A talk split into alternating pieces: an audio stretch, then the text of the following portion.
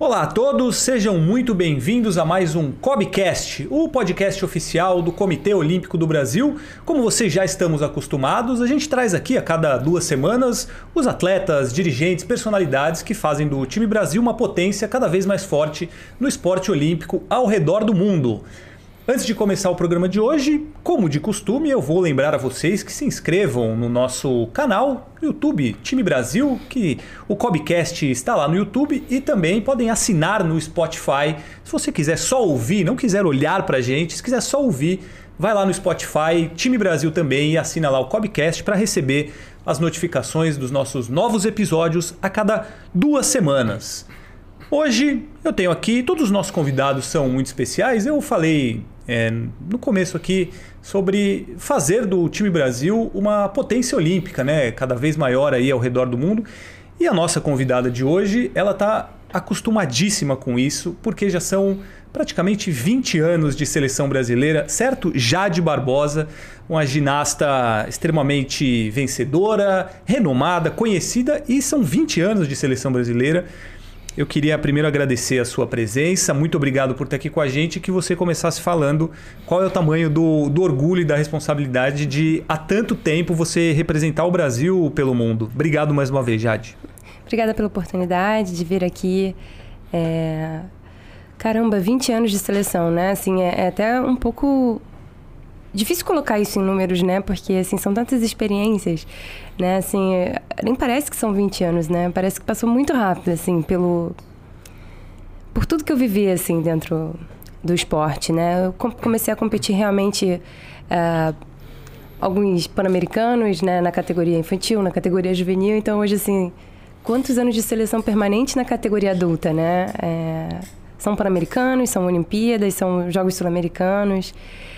É assim, e em muitas gerações diferentes, né? Eu posso dizer que que eu fiz parte de muitas gerações diferentes, com treinadores diferentes, com sistemas diferentes.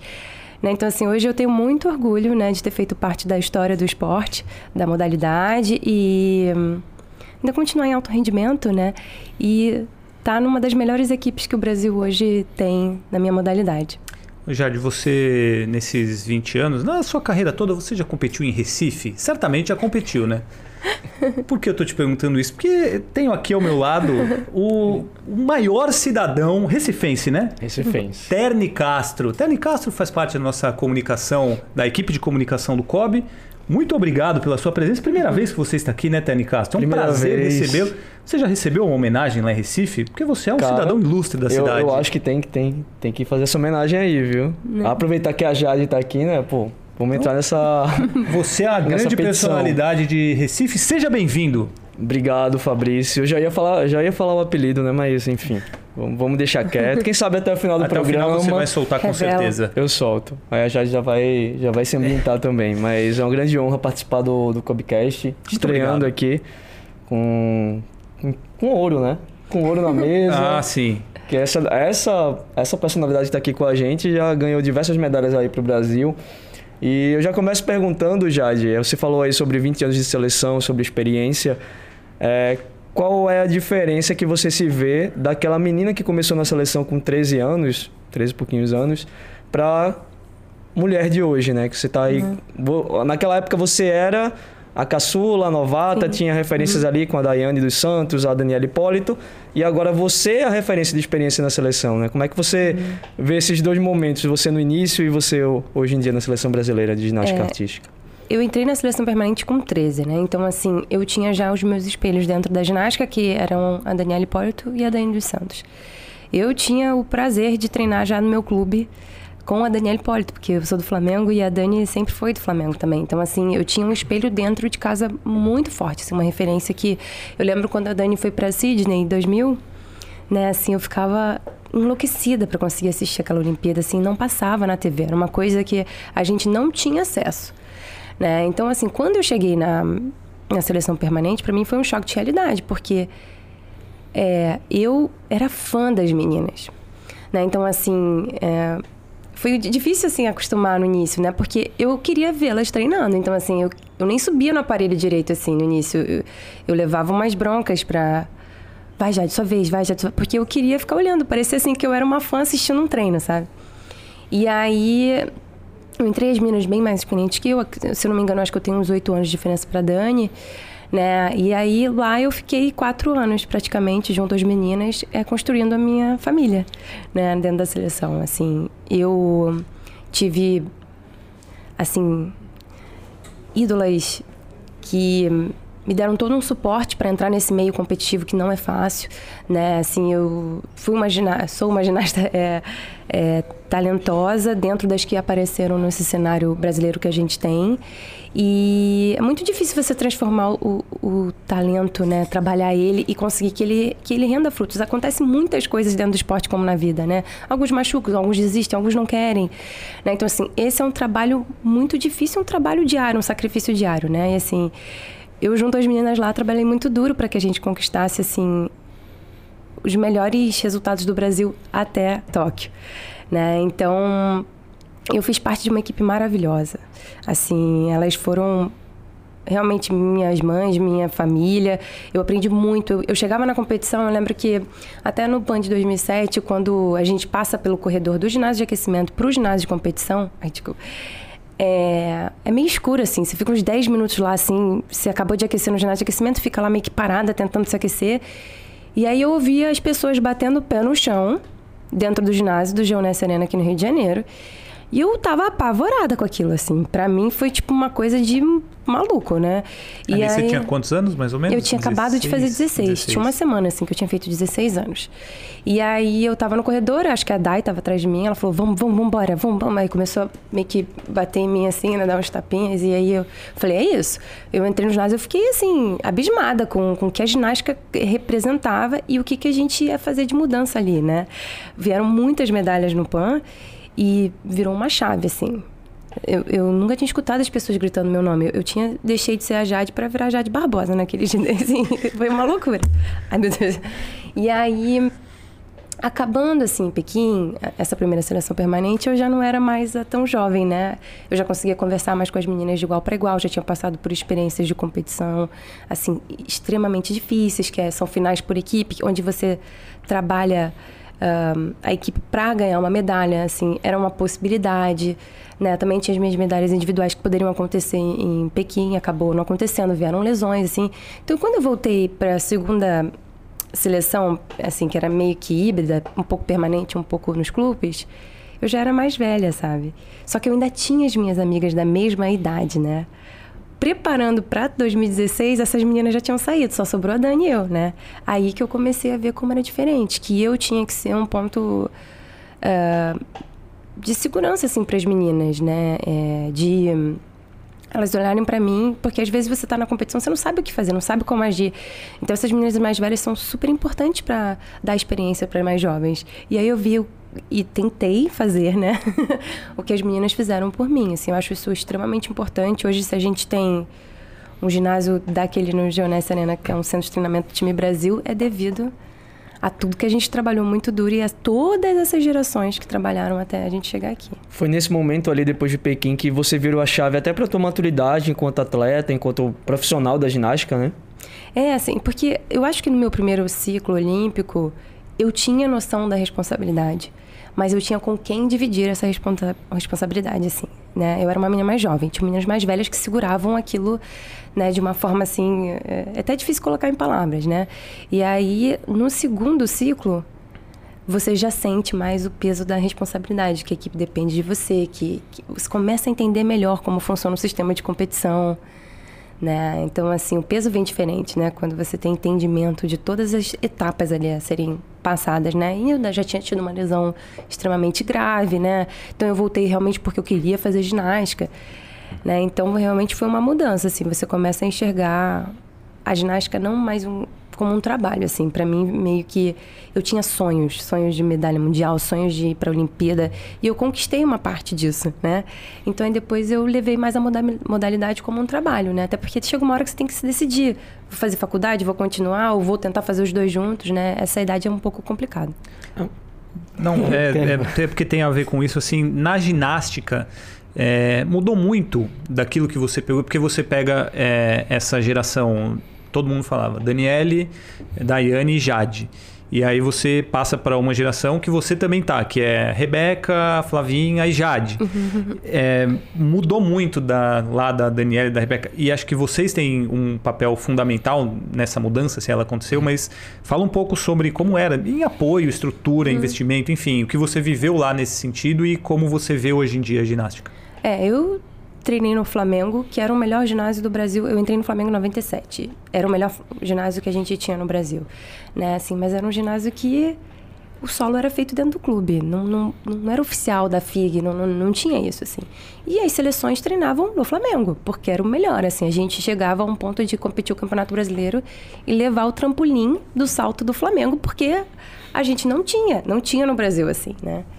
Então, quando eu entrei em 2005 na seleção, é, já existia um, um, um, ginásio excelente, assim, de treinamento. A gente tinha uma equipe multidisciplinar já, assim, mas eram os primeiros passos, sabe?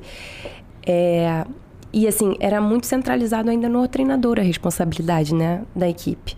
Porque como a gente nunca tinha tido nada, o treinador que era psicólogo, que era é, preparador físico, que é, tudo assim, muitas vezes pai, família, né? Então, assim, eu vim dessa geração que não existia dinheiro no esporte mesmo, era tudo patrocínio, amor, assim.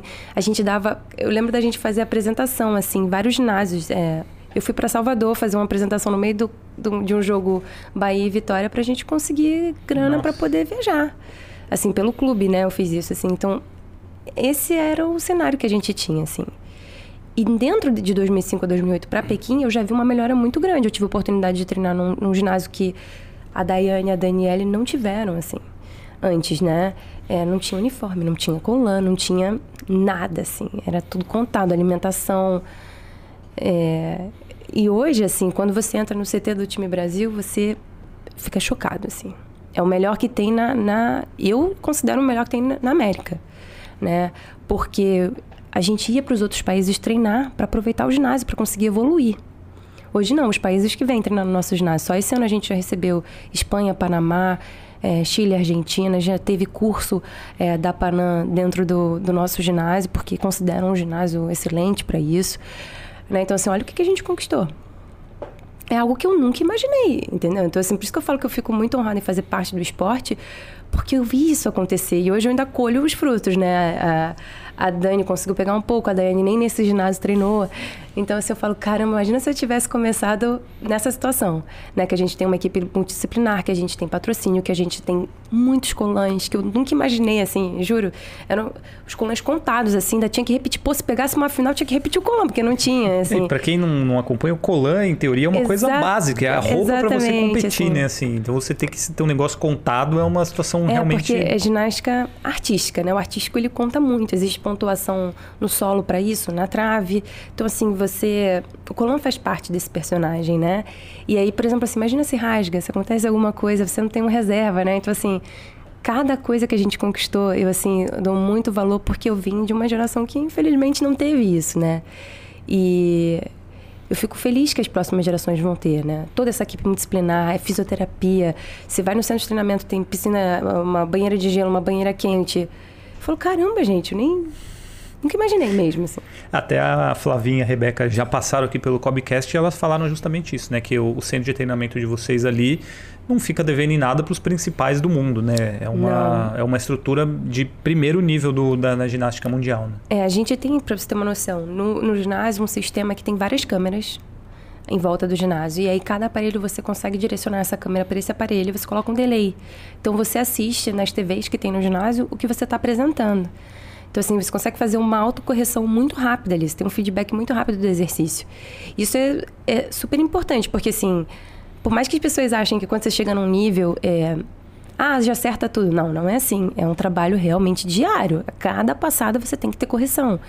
Por isso que a gente está tão acostumado assim a receber é, um feedback muito rápido do treinador. A gente faz, até na competição a gente faz e ele já fala, olha, foi isso, faz mais isso.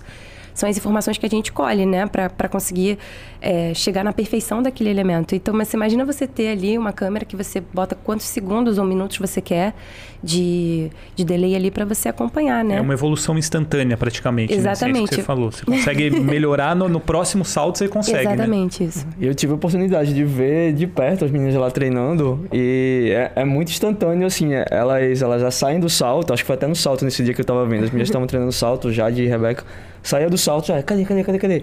Cadê o replay, assim, pra, pra poder ajustar um, uma saída melhor, uma entrada melhor também, enfim. E numa, numa modalidade que tanto detalhe, acho que são detalhes como, esse que, como esses que fazem muita diferença na hora da competição, né? É, assim, porque por mais que você tenha uma noção de como foi seu elemento, você observar é completamente diferente, porque você consegue ver detalhes que você não viu. Né? Às vezes, pô, o salto foi muito bom, mas a gente é muito perfeccionista, assim. Você quer olhar como a mão entrou na mesa, como que se as pernas estão juntas. Principalmente assim, você fala, pô, Rebeca vai ficar olhando no, no, no replay ali. Claro, porque cada detalhe faz a diferença, né? A ginástica virou um esporte extremamente competitivo. E se você puder é, poder ter todos esses instrumentos para te ajudarem a chegar ali no, no ideal daquele elemento, para que não tenha é, descontos, né? Poxa, vamos usar tudo, né? E falando um pouco sobre essa rotina, Jade, a gente percebe que nas suas redes sociais você costuma compartilhar muito sobre, sobre esses momentos com as meninas, principalmente, né? Então fala um pouco sobre essa, essa conexão, agora você com esse papel de, de ser a experiente, de passar tranquilidade para as meninas, de trazer as, principalmente as mais jovens, as mais jovens para perto e passar um pouco da tua vivência na ginástica e também compartilhar isso com, com um fã da ginástica, que a gente sabe que o fã da ginástica ah, é Fabrício, bem engajado, né? É bem engajado né, nas redes sociais. É, a gente treina dois períodos por dia. Normalmente a gente chega no ginásio um pouco antes das oito. O primeiro treino ele finaliza ali perto de meio-dia. Também tem a parte da preparação física na academia que é dentro do ginásio. É, nós temos fisioterapeuta os dois períodos, tanto no período da manhã quanto da tarde. O da tarde a gente também treina em torno de mais ou menos umas duas, três horas. Né? Quando as meninas eram mais jovens, a gente estudava também dentro do ginásio. Né? Os professores iam lá e davam aulas particulares para as meninas durante né, esses dois períodos e as meninas que têm faculdade vão à noite. Né? Hoje eu posso dizer que eu não sou a mais experiente da equipe, eu não me considero assim. É, para algumas coisas, né? Mas assim, as meninas já estão muito experientes. É muito legal ver ver como elas adquiriram e conseguiram absorver tudo, assim, todas as competições. Eu, é muito legal ver essa evolução de como agora eu sinto que elas. É porque no início parece que você não é tão responsável, assim, pela competição, porque você é muito, muito, muito jovem, sabe? E o treinador fala e você fica muito nesse de.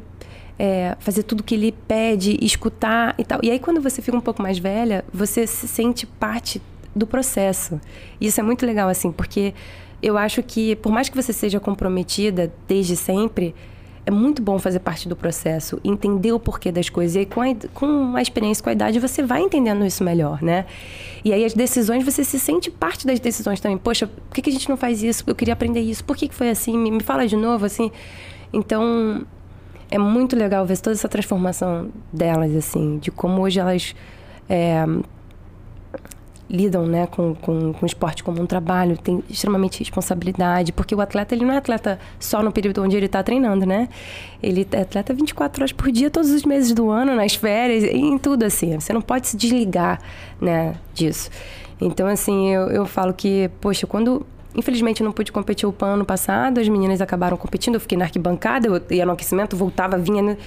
E ver de fora aquilo, assim, eu falei, cara, é. é nós chegamos a esse ponto, assim. Eu falei, cara, que, que incrível, assim. Uma medalha de ouro num Pan-Americano por equipes, com uma... Com a Flávia a Rebeca que não, e a Lohane, que eram as mais velhas, no caso, né? E assim, eu falei, gente, elas já são adultas, assim, sabe? Porque adulta que eu digo é a categoria adulta da gente, né? Que eu falei, elas cresceram, assim, porque a gente fica muito com essa questão de a Flavinha pequenininha, a Rebeca também jovem. Não, hoje em dia elas são a parte experiente da equipe, né? Só, só um parêntese, Fabrício. É, engra é, engraçado a gente falar, a Jade falando isso, assim, da referência, porque no próprio ginásio lá na arena, né, na areninha que a gente chama carinhosamente, tem a, os, os pôsteres lá, né, das, das, medalhas que a gente conquistou Sim. durante esse tempo todo. Tem da Rebeca, obviamente, em Tóquio, mas tem a Daiane e tem você, né, como medalhista de mundiais Sim. em 2007 em Stuttgart, Isso, é. como individual geral, Isso. e 2010 em Roterdã no, so, no, No salto, salto. Uhum. não é isso? O bronze no salto. Então, para essas meninas também, eu imagino que ter você ali do lado, na seleção, e também ver, ver aquele, pô, eu quero chegar ali também. É, quero ter o meu pôster na parede Quero ter ali, meu pôster né? na parede. Eu, eu acho que é um, é um estímulo também, é para essa Muito. atmosfera que você traz, que, que mudou, né? Muito, assim. eu- o meu sonho é que tenha uma foto da equipe lá. Assim, é, é o que eu mais gostaria, assim. Eu sempre achei que o esporte estaria muito ligado a resultados, sabe? Assim, eu, eu fui muito feliz no esporte, eu sou muito feliz. O, o esporte muda a vida, assim, mudou a minha para melhor, sabe? Me deu oportunidade, assim. Eu vejo cada criança que entra no esporte com uma oportunidade, talvez não de ser campeão olímpico, mas de, de ter oportunidades na vida, assim, né? E eu hoje quando eu vou no meu ginásio lá no Flamengo eu me realizo vendo as crianças aprenderem a fazer um mortal fazer coisa que eu nunca imaginei que o esporte ia me proporcionar assim né? Então hoje o meu desejo está muito ligado assim ao que a equipe do Brasil pode mostrar assim porque nós já tivemos muitos resultados individuais. Eu acho que a gente já cresceu muito como equipe. Muitas equipes já foram muito fortes e competitivas, assim. Eu, eu gostaria que, que a gente chegasse nesse nível de ter uma medalha realmente na Olimpíada e ter um, um pôster gigante da equipe. E temos né, uma final olímpica, né? Que a gente teve a final lá em Pequim 2008, que você estava lá na sua a primeira gente Olimpíada, teve né? fi- final em Pequim, final em 2016. Tóquio, infelizmente, a gente não classificou. Por isso que pra gente tá esse desejo tão grande de classificar a equipe agora é, para 2024. No passado a equipe ficou em quarto, né? Porque assim, a nossa melhor colocação em final por equipe em mundial tinha sido Stuttgart 2007, em quinto do mundo, assim, que foi uma coisa incrível, assim. Então as meninas já conseguiram subir, né, para quarto, assim, ficou aquela competição assim foi uma loucura. Juro, eu passava mal só de assistir porque nunca vi uma, uma, uma competição assim é, tão qualquer coisa faria diferença ali, assim, sabe? Acabou que o Canadá, né, ficou em terceiro, o Brasil em quarto, se a gente ficasse em terceiro já estava classificado para a Olimpíada, mas aí você vê como é possível, né? Como tá perto, assim. Então acho que a gente já está muitos anos buscando isso, mas era o que eu gostaria, se eu pudesse fazer um pedido. É, eu ia fazer uma pergunta justamente sobre esse momento da, da ginástica feminina. Nunca esteve tão perto, tanto ou essa medalha mundial por equipes ou, ou medalha olímpica. Tem um mundial agora na Bélgica, né, em é, outubro ali. É, a expectativa é da a realidade da seleção feminina de ginástica hoje é brigar por medalha em mundial. É, assim, se você for pensar friamente nas ginastas que a gente tem, nós temos ginastas muito talentosas. Né? A maior dificuldade hoje que a gente tem, porque não são atletas tão jovens, né? Já são atletas que têm cirurgia, que têm lesões, né? mas são extremamente talentosas e experientes. Então, como colocar essas quatro atletas em forma no mesmo momento? Sabe? Como você é, organizar essas peças, assim, vamos dizer, né? Isso que é o difícil hoje, porque a idade tem algumas coisas, né, que a gente vai, infelizmente, né? Então, assim, por exemplo, ano passado eu não estava no Mundial. Né? Se eu tivesse, seria uma outra situação. Né? Esse ano a gente está lutando para que a equipe esteja todas as peças para a gente poder, poder escolher, se fosse o caso, né? Pô, o que está melhor, quem está cravando mais, quem está acertando mais. Mas se você for ver por talento, essa, essa equipe é muito talentosa, assim. Você tem eu, Flávia, Rebeca e Lohane, que eu digo que são as meninas que treinam comigo, são meninas de individual geral, meninas que foram, assim, atletas excelentes de individual geral. E os resultados nos aparelhos mostram Exa- isso, né? Exatamente, assim. Então você vê a Rebeca é, saindo de todos esses resultados, a Flávia super bem. É assim, mas o objetivo no Mundial é classificar para a Olimpíada. Assim, porque justamente por não ter tido o Tóquio como equipe. Né? É claro que tem o, o- a vontade da medalha por equipe, mas o primeiro dia é extremamente importante, porque ele classifica. A final é dois dias depois, né? Então, é- o primeiro objetivo é classificar. E aí, na final, a gente vê. Se, se a gente tiver com uma equipe extremamente competitiva, a gente vai até o final para conseguir essas medalhas. Se a gente já tiver com a equipe meio... Ah, uma tá com problemas, sabe assim, ah, tá com isso, aí eu acho que talvez segurariam para focar Focar na. em, em- em Paris, assim. E aí, explicando, você me corrija, né, se eu estiver errado, mas são nove vagas Uhum. é, no Mundial agora que classificam, mas já tem três seleções classificadas, e aí se elas ficarem entre essas nove, aí vai abrindo... Ah, então, essas nove já são sem as três, porque na Ah, verdade são- são, são 12 12, equipes, tá, então- né? Então, assim, tem essas nove vagas disponíveis. Né? Assim, é extremamente possível pra gente. Nós somos. As meninas ficaram em quarto ano passado, né? Perderam né, para o Canadá, Estados Unidos. Esqueci. Aí, Grã-Bretanha. se eu não me engano. Né? Assim, o Japão está bem competitivo, as meninas japonesas, as japonesas fizeram uma competição excelente. A última menina no último aparelho que, que sofreu quedas ali, por isso que até o Canadá meio que buscou. Mas assim, hoje o Brasil compete mais, com, eu acredito, com o Japão, Itália, assim, é, Alemanha talvez, França, que também vem, vem assim sempre forte, né? Assim, mas é, é, uma competição de quem acerta mais, assim. Mas o Brasil está ali entre final. os favoritos para classificar, com certeza. É, com certeza. E você, Jade, nesse, nesse papel novo também na seleção, né? Porque você passou um tempo fora por conta de lesão, como você citou. Sim. Mas diante de tudo que a gente falou aqui sobre a tua experiência, sobre a tua evolução, como é que você se vê hoje? Que papel a Jade Barbosa tem na seleção brasileira hoje? Ah, eu acho que assim, colocar realmente um papel assim fechado é, é complicado, né? Mas assim, eu vejo que hoje eu proporciono ao esporte não só como atleta, sim, né? Então, eu faço parte de duas comissões, tanto da do Comitê Olímpico Brasileiro do COB quanto da CBG. É, consegui fazer os designs do Colan da seleção ano passado e esse ano a gente também já está trabalhando nisso. Então, assim, hoje eu vejo que eu quero ajudar o esporte em todas as esferas sabe? Assim, tanto como atleta, como um, ajudar os próximos atletas a entenderem como que vai funcionar, entender os seus direitos, conseguirem falar, né? Assim, porque eu vim realmente de, de, gerações que a cultura da ginástica era diferente. Eu trabalhei muito duro para que essa cultura melhorasse e ficasse mais saudável, né? Em todos os aspectos. Né? Então, assim, eu me vejo como uma das meninas mais experientes, mas me vejo com outros papéis também, assim. E falando competitivamente, o que, uhum. que, você sonha ainda? Porque você tem medalha mundial, medalha pan-americano, tem duas Olimpíadas disputadas, né? Sim. Quais são os seus objetivos? É, você, obviamente, tendo o conhecimento das limitações que as lesões Sim. trazem, uhum. né? É, o que, que você sonha e tem como objetivo ainda enquanto ginasta? É, pela falta de renovação que a gente teve por alguns buracos em alguns ciclos, eu fui uma das ginastas que teve que fazer individual geral por muitos anos, né, é, na carreira. É, então, assim, hoje eu ainda treino quatro aparelhos porque se acontecer alguma coisa com a seleção, a menina que tem que ter ali os quatro, né? Ah, pô, alguém machucou. Né? Então, isso é realmente muito desgastante. Assim, o meu sonho seria que, classificando para o Mundial, eu pudesse focar mais em dois aparelhos classificando o Mundial para a Olimpíada, Olimpíada, pudesse focar em dois aparelhos, o salto e a paralela, que eu acho que são aparelhos que hoje eu posso fazer realmente diferença na seleção.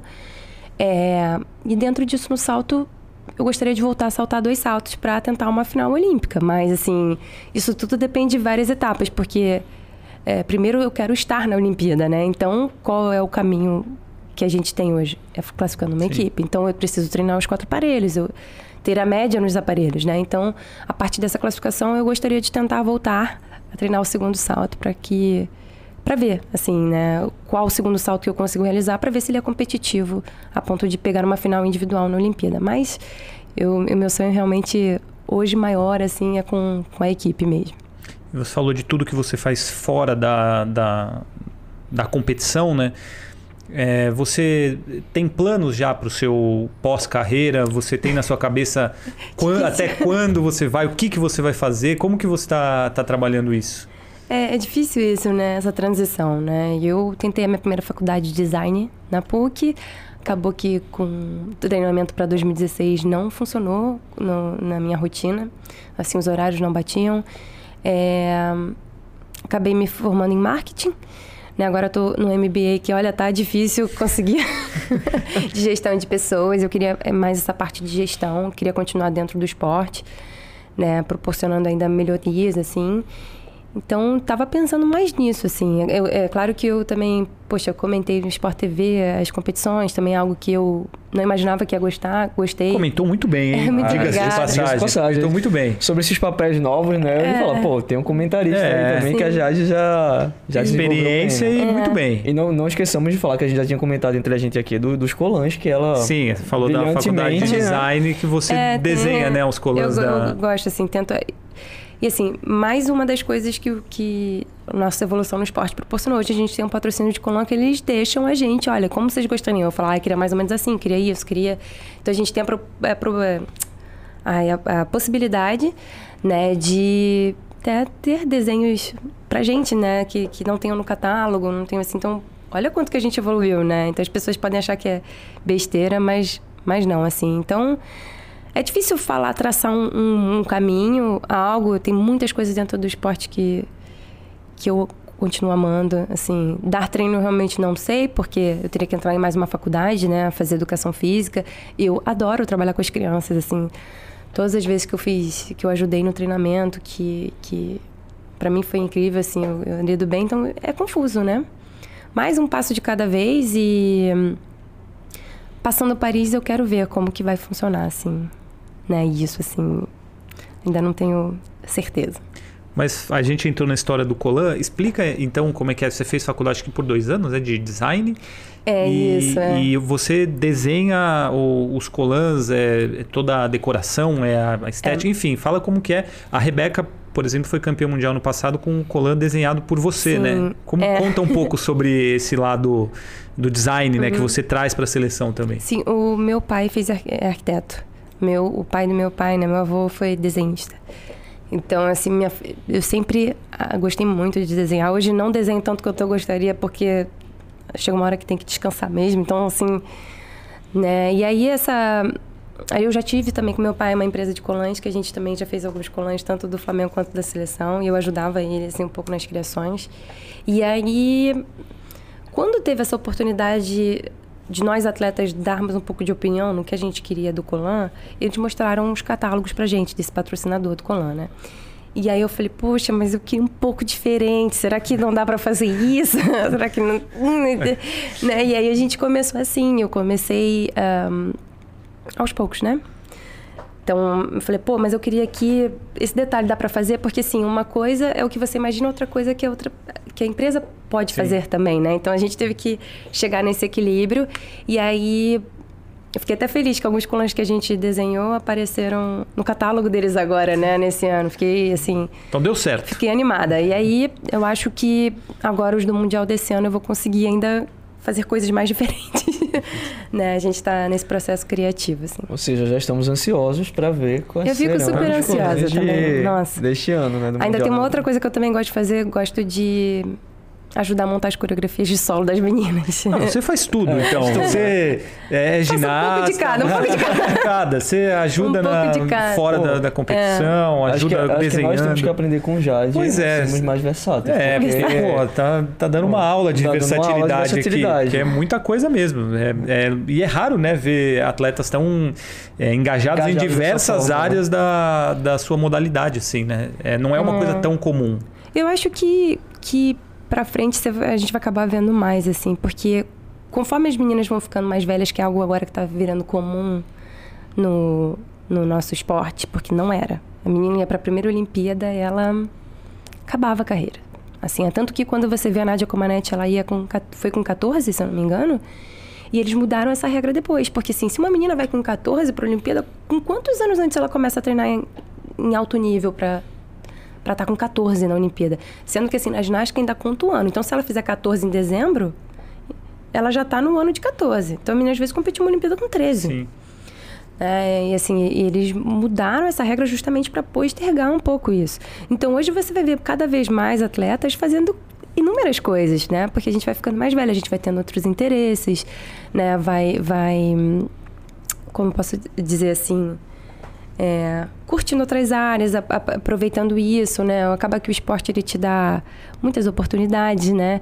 Então, assim, daqui a pouco você vai ver atletas cuidando de outros atletas, né? Assim, legal. E ainda dentro do esporte, né? Tem aquela, os Sim. backs, se eu não me engano, que... A Chu- Me Chu- fugiu no- Chuchutina? É, Isso, exatamente, né? Pô, eu lembro na... Certamente você não lembraria o nome desse, né? Da, É, da moça do difícil, Uzbequistão. né? É difícil, né? Mas é porque É. ela é uma figura muito, muito emblemática pra ginástica, Sim, né? Ela tem 46 anos.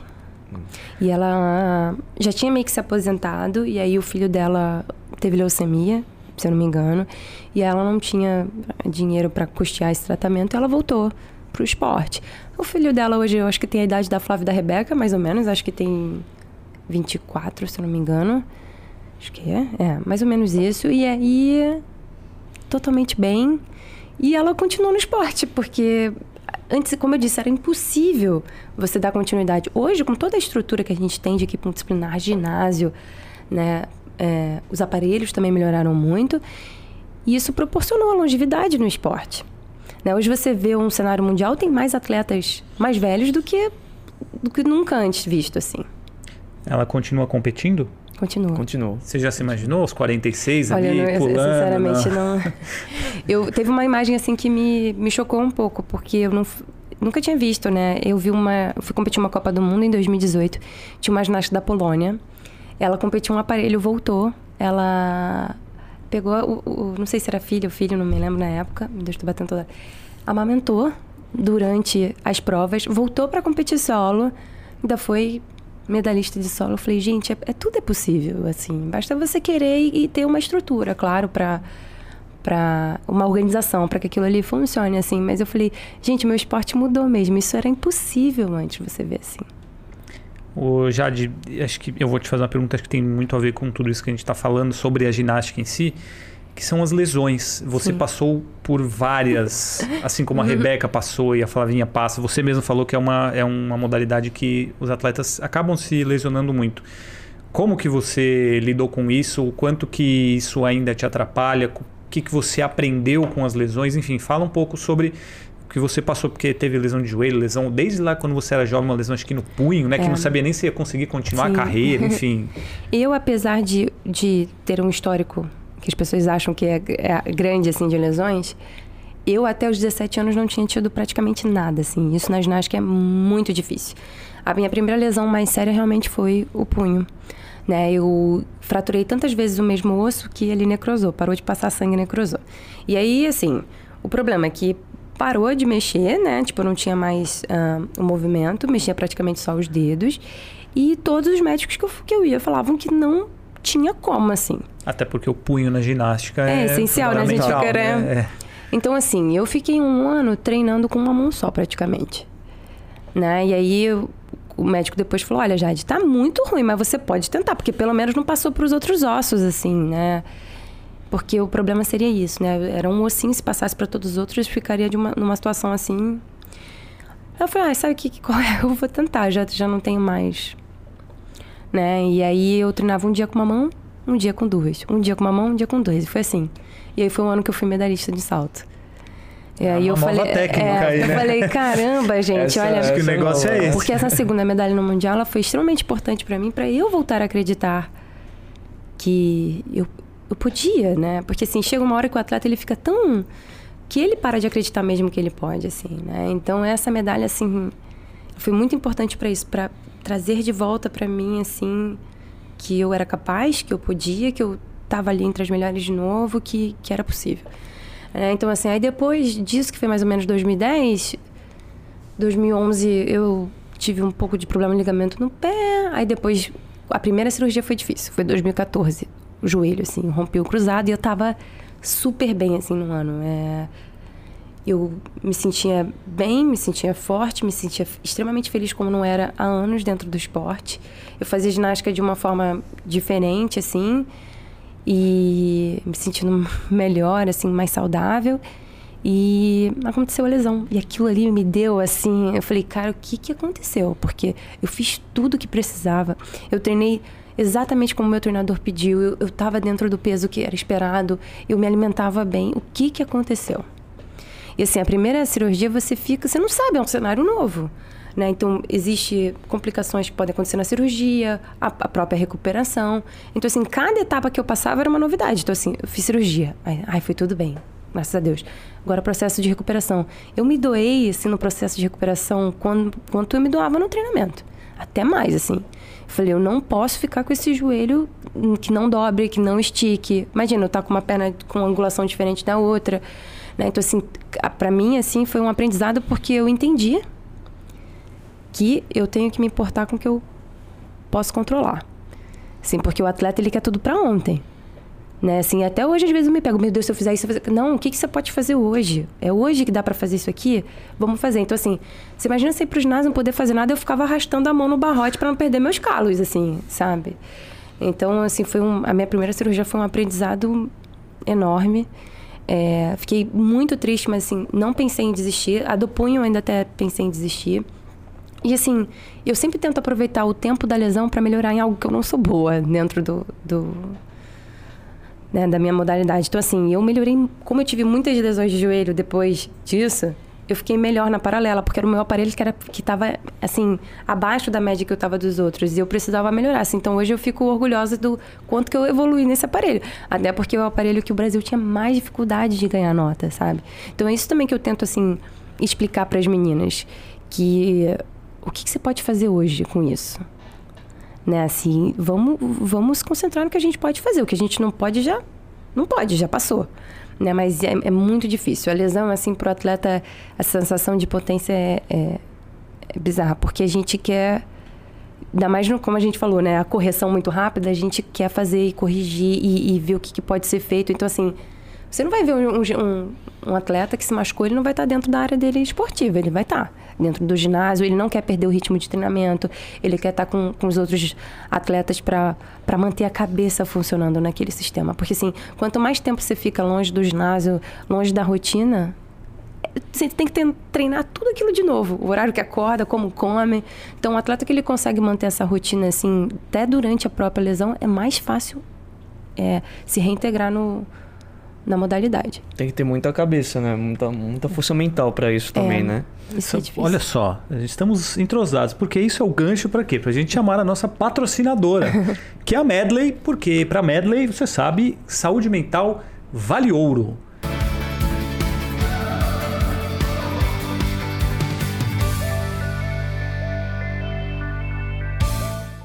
Jade, o quão importante é para você a, o trabalho com a saúde mental hoje em dia, né, no, na situação que você se encontra enquanto ginasta e o quanto foi importante para você atravessar esse período de, de lesões que você teve? É, assim, eu gostaria de ter tido mais jovem, né? Que nem eu falei assim, poxa, se eu tivesse tido, assim, é, essa equipe multidisciplinar, né?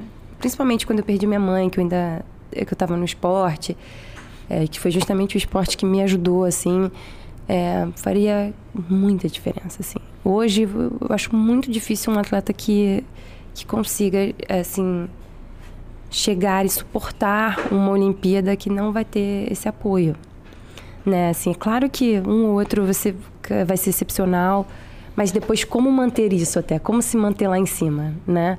Então, assim, eu posso dizer que esse trabalho de saúde mental hoje é essencial. Você vê cada vez mais pessoas falando sobre isso.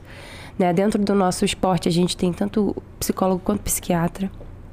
Porque, juro assim, é até. faz parte da equipe multidisciplinar. É, um, é uma parte do treinamento. Né? É, e existe muito preconceito ainda sobre isso, né? Por exemplo, a Simone Biles, ela foi para a Olimpíada, ela saiu por uma questão de saúde mental e as pessoas, os, alguns outros atletas mesmo, não respeitaram isso, né? Então, assim, eu eu achei assim incrível ela ter a coragem que ela teve para fazer isso, porque ela era o olho assim, os olhos da Olimpíada estavam para ela. Né? Não tinha Bolt, não tinha mais Phelps, não tinha ninguém que pudesse dividir esse momento um com ela. Todas as, as propagandas da Olimpíada tinha ela. Ela tinha inúmeros patrocinadores, ela tinha a seleção americana dependendo de muitas coisas que ela fazia. E ela chegar e falar, gente, não tem como não é possível. Eu não, não tem como passar daqui, senão eu vou me machucar. Porque, assim, muito uh, do que as pessoas é, respeitam nessa situação é o que você consegue ver, né? Então, ah, uma lesão de joelho, você vê. Sim. Tem ali um exame, rompeu o ligamento, ah, não sei o que, é, pé. Tudo é palpável, assim. Mas a saúde mental a gente não, não é tão simples. Né? Muita gente, como você falou, outros atletas, é, para muita gente é uma frescura, uma né? frescura. É, isso é, isso é difícil, né? Assim, então eu acho que ela abriu uma porta, assim, maravilhosa pra gente falar sobre isso. Principalmente para esses atletas que já são colocados como alvo há muito tempo antes do, do, do evento, assim. Por exemplo, eu vejo a Raíssa do skate. Ela foi muito jovem, muito jovem mesmo, assim. Ela teve um, um resultado incrível. Agora é extremamente importante trabalhar essa outra parte, porque ela vai ser mais velha, ela vai ter mais entendimento do que aquilo representa. É claro que o skate é uma modalidade, por exemplo, diferente da minha, assim, você vê, né, quando eles vão competir, o ar, a energia, é, é tudo muito é, diferente. Outro ritmo, é outra. É, assim. Mas é, é algo que tem que, que ser também acompanhado, assim. Por isso que eu falo que todas as modalidades têm que ter, assim, porque faz muita diferença. Principalmente por essa geração ter um feedback muito rápido dos fãs e dos haters e de tudo na rede social. Porque era algo que eu não tinha, assim, quando era mais jovem, né? Hoje você tem ali aquilo tudo muito rápido. Mas, assim, eu fui pro meu primeiro PAN, pro meu primeiro Mundial, pro meu primeiro... Não tinha. Tinha o Orkut, se não me engano, assim, na época Comunidades que... do Orkut. Comunidades Isso, do Orkut, eu... O primeiro dia que eu competi o PAN, eu já tinha o meu Orkut... No, no, dia seguinte eu tinha mais de 180 mil recados, que era uma coisa absurda, assim, né? E virou um, um bate-papo, assim, meu recado. E aquilo, para mim, assim, eu comecei até a apagar, e as pessoas, para de apagar, ficavam me xingando, falavam, tipo, falavam coisas da minha mãe. Então, assim, ali foi o primeiro contato Impacto. que eu tive, assim, com, com coisas da rede social, né? Jovem, com 16 anos. E hoje eu fico imaginando hoje o que que essa geração vai passar, né? Porque se competiu, vai estar tá ali, vai estar tá sua rede social. Então, acho que também é uma coisa que os atletas têm que se preocupar também em como manter suas redes sociais durante os jogos, os pães, né? É muita exposição.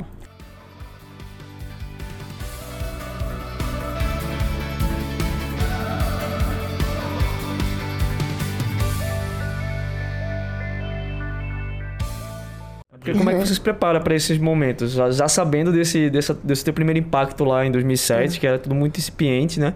Mas agora, né, com, enfim, principalmente Tóquio, a gente viu um crescimento absurdo, que não tinha público, né? Então, Exatamente. o contato com os atletas era com as redes sociais. É. Então, como é que você está se preparando para Paris 2024, uhum. né? Se Deus quiser, vamos conseguir a nossa classificação é, nesse Mundial. Mas como é, que, como é que isso vem sendo trabalhado para você e também uhum. dentro da seleção brasileira. É, como eu uh, vim de uma geração que o celular nem entrava no ginásio, assim, é até difícil eu colocar na minha rotina, eu gravar o treino, eu falar é, dentro do ginásio, assim, eu acho, para mim, não funciona tanto porque eu gosto de tentar manter um foco durante o treino inteiro. Sabe, é claro que depois ali acabando o treino a gente posta, às vezes o que a gente conseguiu gravar ali. Sim, só que tem atletas que já nasceram numa situação que eles usam o celular dentro do ginásio a todo momento, assim. Para mim não funciona, talvez para um outro assim. Então acho que é você entender o equilíbrio disso, porque é, não é uma receita de bolo, né? Cada pessoa tem uma forma. Então assim, eu posto coisas do treino assim, mas é, é difícil também para mim expor tanto dessa parte assim do ginásio, porque eu vim de uma geração diferente. Então assim, às vezes as pessoas falam, ah, você não responde ninguém porque eu, eu não fico ali aquele todo momento, sabe? Assim, para mim funciona dessa forma, né? E hoje eu vejo, né, as meninas de 10, 11, 12 anos postando tudo que elas fazem no treino, assim, porque na ginástica, só pra você ter uma noção, você postou um vídeo, os fãs já querem que você faça na próxima competição aquele elemento difícil. Não é assim, né? E já analisam qual foi a dificuldade. É, isso, então assim, você né? cria uma esperança né, nos fãs que se você às vezes não atende aquilo, o fã ele começa a te cobrar. E aquele elemento? E aquele não sei o quê? Então, assim, vira uma outra esfera de cobrança também. Então, assim, eu, por exemplo, eu gosto de postar as coisas que eu treino só depois que eu apresentei em competição. Para mim é uma regra que funciona. Você tem essa preocupação. É, para mim funciona. Disso. Talvez outras meninas gostam da motivação dos fãs chegarem e falar, e aí, quando é que vai rolar, né? Então, assim, para mim funciona dessa forma. Eu acho que talvez as meninas já tem um outro esquema, assim. Mas é bem particular. E, e, é incrível mesmo, assim, essa, essa cobrança nas redes sociais, porque eu lembro no, no dia que eu fui no treino de vocês lá na, na areninha, sei lá, eu postei um vídeo aleatório da Rebeca, e postei um vídeo seu no, no solo e tal. E aí veio uma enxurrada de, per de perguntas, tipo assim, mas qual foi o elemento que ela utilizou? Qual foi o salto que ela fez? Qual foi não sei o quê? Tipo assim, ela, ela tá fazendo tal coisa, ela tá fazendo tal coisa. Gente, calma. É As meninas estão treinando, tipo, né? É, que você é pop nas redes sociais também. Não, então não tem isso, né? Não, eu nem tem sou isso. pop, né? Mas assim, eu, eu digo pelo exemplo, tipo, Sim, nós eu... jornalistas somos acostumados Sim. mais com, com, esse, com essa movimentação, mas imagino pro atleta, né? É, é tudo um impacto. Então, assim, você tem que ter uma, uma cabeça muito bem preparada para isso, né? Eu, é. pelo menos eu posso estar enganado, mas eu percebo que as meninas da ginástica, todas elas são, elas utilizam muito bem, muito, de forma muito inteligente as redes sociais, assim, para comunicar realmente o que o que o fã quer ver, né? Sim. Enfim, a gente comentava aqui antes é, nos bastidores que a gente vê você, por exemplo, sempre postando é, algum vídeo com as meninas, sempre algum Sim. momento ali de descontração, mas assim, a gente sabe que no momento do treino é treino e tem aquela concentração, é. tem dor, tem muito, tem choro às vezes, tem Nossa. sorriso, tem, tem, tem muitas, muitas etapas para se passar, né? É, assim, o, o sucesso, né? A gente diz quando você chega numa competição e tudo deu certo, aquilo ali, ele foi diluído no treinamento, aquele sacrifício diário, assim. Então, principalmente no nosso esporte que, que qualquer coisa pode fazer diferença durante aquela acrobacia. Se você dormiu bem, se você se alimentou, é... você ficar com o telefone aquele tempo ali vai te tirar o foco com certeza. É, assim, tem atletas que conseguem voltar para o foco muito rápido, tem atletas que não. Se no meu caso não, não faz bem ficar. Porque hoje, como a gente também tem outras responsabilidades, se você ficar no telefone, vão aparecer outras demandas que você tem que fazer e você vai começar a levar lá o seu foco para outras coisas que você tem que resolver no dia a dia e talvez você não não faça o alimento como você deveria fazer, assim. No meio do, do treino vem a cobrança. E o Colan, como é que tá? Não, e Já aí desenhou? Você fala, ah, conta pra pagar, e não, é. sei o que, hoje é dia de, ah, sei lá, cartório. Gente, tem inúmeras coisas que aparecem, assim, né? Mas, assim, eu vejo que que isso também está sendo trabalhado com a própria né, terapia, com as coisas, de como, como lidar com isso. Né? Mas eu posso dizer, não é fácil, assim, você abrir é, uma foto sua, um vídeo seu e ter inúmeros comentários, assim, né? Você, sei lá, vai ver um, um vídeo seu no YouTube na sua, da, competição e vários comentários ali difíceis, assim. E, assim, mas apesar disso tudo, hoje eu fico muito feliz onde o meu esporte chegou, que as pessoas entendem de ginástica. Porque antes as pessoas olhavam e falavam, ah, ela... hoje em dia eles sabem os nomes dos elementos, sabem. É... Nota de partida. Nota de partida, de, de execução, eles conseguem avaliar. É, se a nota foi digna mesmo, ou se não foi, se foi fiel ao que o atleta fez, assim. Então, olha também onde a gente chegou, assim, que, que os fãs uh, entendem mesmo de ginástica, curtem. Às vezes eles dão é, ideias, que é, que é muito legal, ideias de música, ideias de composição de série. Tem muitos fãs que já estão fazendo curso de arbitragem para entender melhor, assim. Então, acho que se nosso esporte chegou nesse momento é que, que ele evoluiu mesmo, assim. Eu acho que é trazer cada vez mais o fã para junto do esporte, né? Acho é. que essa é função também do, do, isso, do próprio isso... atleta, né? É trazer para a gente sabe da exposição que a ginástica teve nos últimos anos aqui no Brasil, mas é trazer também para a realidade de vocês, assim, não, não ficar aquela coisa distante, né? É, é. Eu acho que vocês pelo que a gente percebe, vocês fazem, conduzem muito bem é, esse processo, né? A, a, rede social, ela disponibiliza isso, né? Que as pessoas fiquem um pouco mais perto de você. Né? Então, lá você consegue influenciar é, pessoas a gostarem do seu esporte, a quererem praticar seu esporte, né? Então, assim, hoje você olha as escolinhas, né? Eu digo lá pelo Flamengo, tá cheio de criança. Pela medalha da Rebeca em Tóquio, pela equipe que hoje a gente tem, é, por essa aproximação. Então, assim, poxa, o dia que a gente está no clube, a gente tira foto com todas as crianças, a gente é, dá dicas, né, durante o treinamento, tá ali próximo, assim.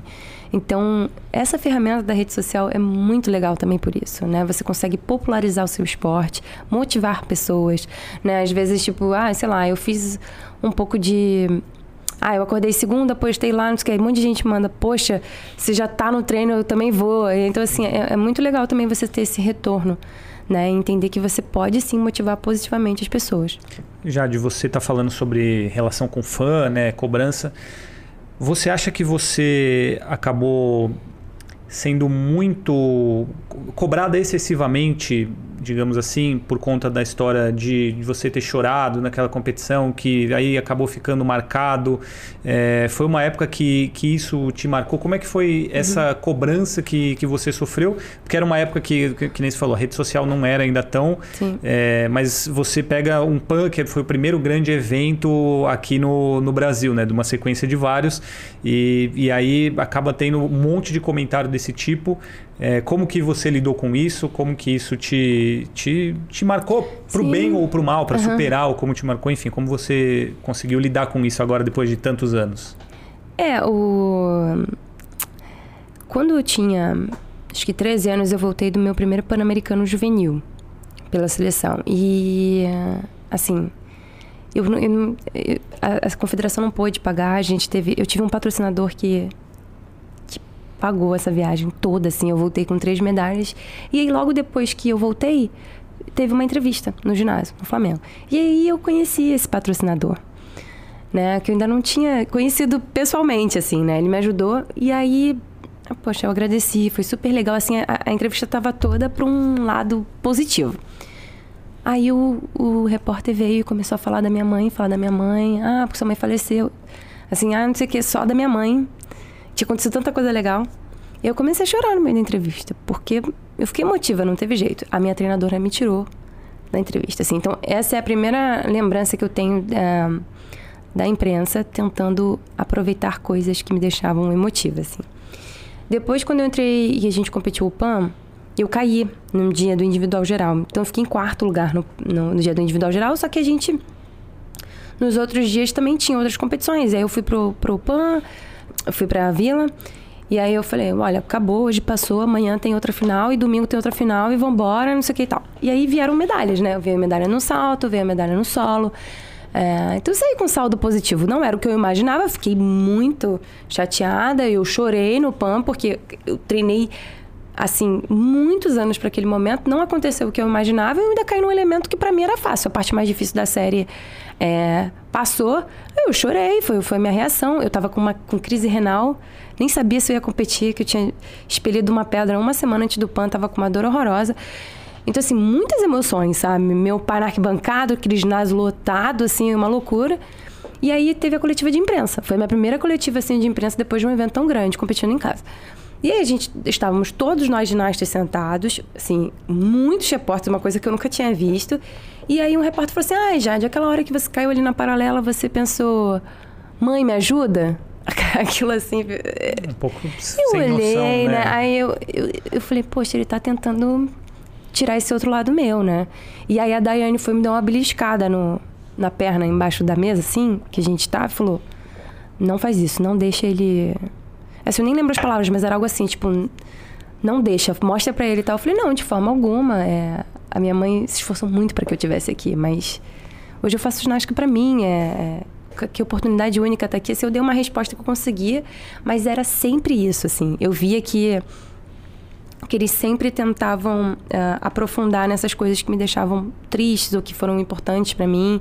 Eu sou realmente emotiva. Eu choro tanto quando eu tô muito feliz, quando eu tô triste, assim, a maneira de me expressar. Durante o treinamento também, eu chego lá, choro 30 segundos, já tô melhor. Falei, ai não, soltei aquilo que tava me. E assim, é, é, cada um é de uma forma.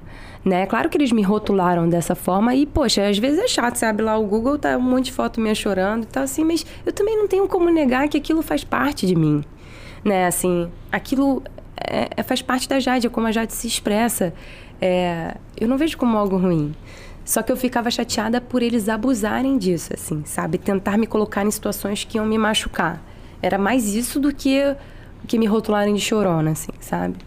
Então eu fui aprendendo a lidar com isso aos poucos. E com os anos de. Apanhando mesmo, né?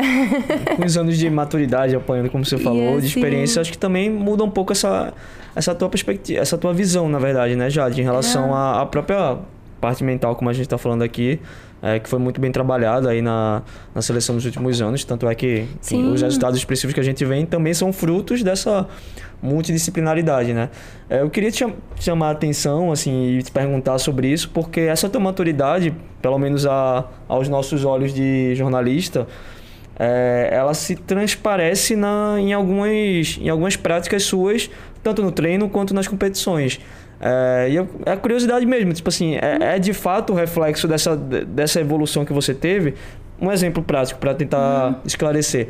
É, eu percebo até na sua música do, do solo, tipo, uhum. é uma uhum. música mais adulta. Sim. É algo, sabe? Porque a gente, a gente sempre foi, foi acostumado a ver uma coisa mais fofinha, uma coisa mais, né?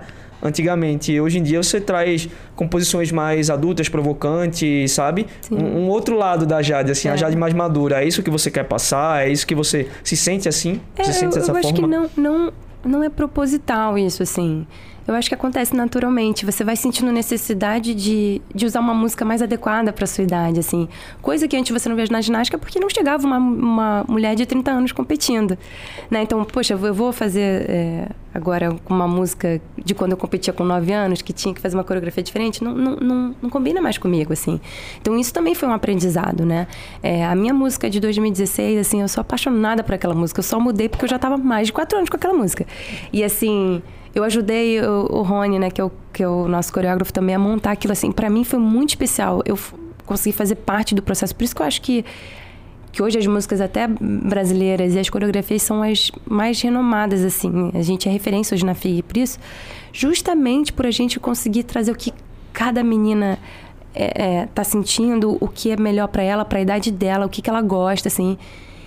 e eu, realmente eu acho que, que, faz parte do processo, assim, a necessidade de, de, de usar algo que está condizente ali com o que você se sente. Né, assim, mas eu também vou dizer que isso não foi fácil para mim. Assim, eu, quando comecei a usar o Instagram, acho que foi 2012, não sei, tentaram me rotular como musa esportiva. Né? Sendo que, assim, é, eu, eu por mais que ah, as pessoas falam um elogio e tal, mas não é como me via, entendeu? Assim, às vezes eles tentam é, chegar e pela mudança da mulher, né, da, da menina, adolescente, mulheres tentam meio que hum, assim, maximizar aquilo, como se não, não, acontecesse com as pessoas. As pessoas crescem, né? As pessoas, elas evoluem, elas ficam mais experientes. É, você não vai ver mais a menina, uh, como você disse, com uma coreografia diferente, com uma roupa tal, né? Ela vai pintar o cabelo, ela vai começar a pintar a unha, assim. São, são mudanças naturais da vida, né? Ninguém é igual com 30 anos Exatamente. que é com 18 em qualquer é, área assim, da vida, né? É. Então, assim, eu vi que eles também tentaram muito me rotular, assim. Né? Você abria às vezes o Globo.com, tinha. Ah, Jade Barbosa vai à praia. Sim, Jade Barbosa vai à praia, como qualquer pessoa vai à praia. Né? Então é assim. Caetano é, estaciona é, no Leblon, é, é, Jade Barbosa vai à praia de biquíni. É, assim. Queria então, que fosse do quê? De eu também passei por, por, essa, por essa fase, assim, né? Que, que foi. É, também tive que me adaptar, assim, é, antes da Olimpíada até saiu uma reportagem que eu ia sair na Playboy. E aquilo, assim, para mim falou: Meu Deus, eu, eu, e aí como é que eu lido? Foi mais uma coisa que eu aprendi a lidar, assim, né? Mas foi como eu disse, tudo na marra, né? Vai acontecendo, assim. Então acho que hoje sim é uma junção de todas as coisas que eu, que eu vivi dentro do esporte. É, me sinto também muito honrada em ter 32 anos ainda ser da seleção permanente, com, o nível de ginástica que, que eu tô e com, e com o que eu consegui proporcionar para o esporte, ver também as meninas indo por esse mesmo caminho assim, sabe? É, é, um, é um processo, como eu disse, que eu nunca imaginei ver porque não era possível. Terni Castro, uma triste notícia. Ah, não. Não, não. Acabou o nosso tempo. Não, não acredito. Acabou o nosso tempo. Poderíamos dá, falar dá, sobre muitas outras coisas. Deixa eu fazer mais uma perguntinha, pode ser? Uma perguntinha rápida. muito rápida. Muito rápida. Porque, pô, a gente tem que falar da fala. relação da Jade com a Flavinha. Ah. Elas são e carne. São, tipo, assim, fala, fala um pouco sobre essa, essa proximidade que você tem com a Flavinha, nesse sentido de também puxá-la, né? Tipo assim, de trazê-la para para esse lado mais experiente, mais mais focado, talvez, enfim. É, trazê-la para uma realidade que você passou por todo esse processo que ela está passando, né? Sim, é... eu morei com a Flávia, né? Alguns anos, assim, foi muito especial para mim. É... Eu tenho uma paixão pela Flávia desde o primeiro dia que eu a vi. Assim, é muito além da ginástica, né? Eu... A Flávia até chegou para mim e falou assim: Você sabia que eu pedi para minha mãe para eu trocar de nome, que eu queria me chamar Jade? Antes, assim, então olha só, ela, ela era, foi super faminha. Eu morei junto a ela e a família. Assim, foram anos incríveis. É claro que depois eu saí, fui, fui né, ter também minha individualidade, assim. Mas é isso que eu falo, o esporte ele é mágico, assim. Você tem família, você. Uma coisa que você nunca imaginou, né? E aparece ali. Então, assim, é muito além da ginástica. É, assim, é, quando a gente morava junto, eu postava ela direto porque eu achava a Flávia, assim, engraçada em todos os aspectos, sabe? Eu lembro que uma vez entrou até um, um inseto no quarto e aí a gente não conseguia tirar. Aí ela foi, colocou um edredom na cabeça, pegou a vassoura. E para mim aquilo era uma diversão, assim.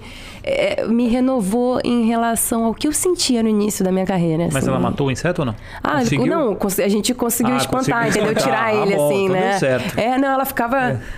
É. Assim, então a Flávia ela, ela renovou as minhas é, os meus sentimentos assim pelo esporte, sabe? Porque acho que a gente tem oito anos de diferença. São dois ciclos olímpicos, né? Então assim foi muito mágico morar com ela. Né, treinar é, é mágico treinar com ela, ela é super animada, assim. E a gente é família, não tem, não tem jeito. Um beijo para Flavinha, que já sentou nessa cadeira, também Verdade, deu uma, um bate-papo ótimo com a gente aqui. Assim como foi esse bate-papo com a Jade, que eu vou agradecer. Acabou o nosso tempo, né? Já estouramos, estouramos o nosso tempo, mas tempo, né? parabéns porque a sua ótima pergunta foi a, a última. Jade, muito obrigado pela sua participação, obrigado por ter aceitado o nosso convite. Esperamos recebê-las aqui, quem sabe todas juntas com a medalha Sim. mundial, medalha quem olímpica. Por favor, por favor. Mas foi um prazer, Jade. Muito obrigado. Obrigada. Viu? Igualmente. Espero voltar realmente com a seleção toda aqui para a gente poder falar de outras experiências. Já, já está marcado. Terni Castro, você volta? Se você me chamar, eu volto. Eu chamarei. Então, muito obrigado pela sua participação. Não me deixe no vácuo, me cumprimente. Não, não, claro, muito jamais, obrigado por ter abrilhantado aqui o Cobcast. Obrigado a você também que acompanhou mais essa edição do nosso podcast aqui do Comitê Olímpico do Brasil. Estamos no YouTube e no Spotify. É só lá procurar Time Brasil ou Cobcast e você encontrará todos os nossos episódios. Muito obrigado a todos mais uma vez, um grande abraço e até o próximo episódio do Cobcast.